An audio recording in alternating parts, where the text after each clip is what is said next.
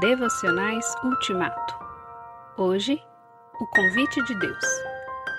Sabes quando me sento e quando me levanto. De longe percebes os meus pensamentos.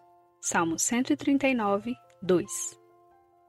Como todo rei, Deus não dirige sua palavra a nós apenas para governar, mas também para convidar à comunhão.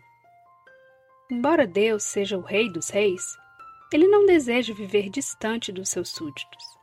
Muito pelo contrário. Na verdade, ele nos criou para que vivêssemos juntos, nós e ele, desfrutando para sempre um relacionamento de amor. Mas tal relacionamento só pode existir quando as duas partes se conhecem mutuamente.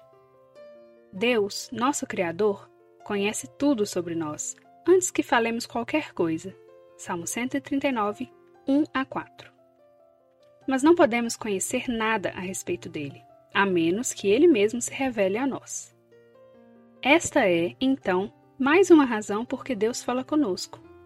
Não apenas para nos convencer a fazer o que ele deseja, mas também para permitir que nós o conheçamos e assim possamos amá-lo.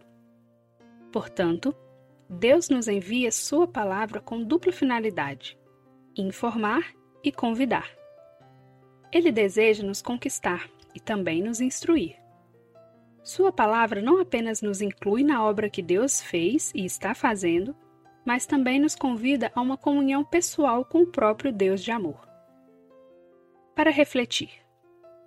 Na presença deste Deus que o conhece, leia em voz alta os primeiros quatro versículos do Salmo 139 e responda como Deus o tem dirigido.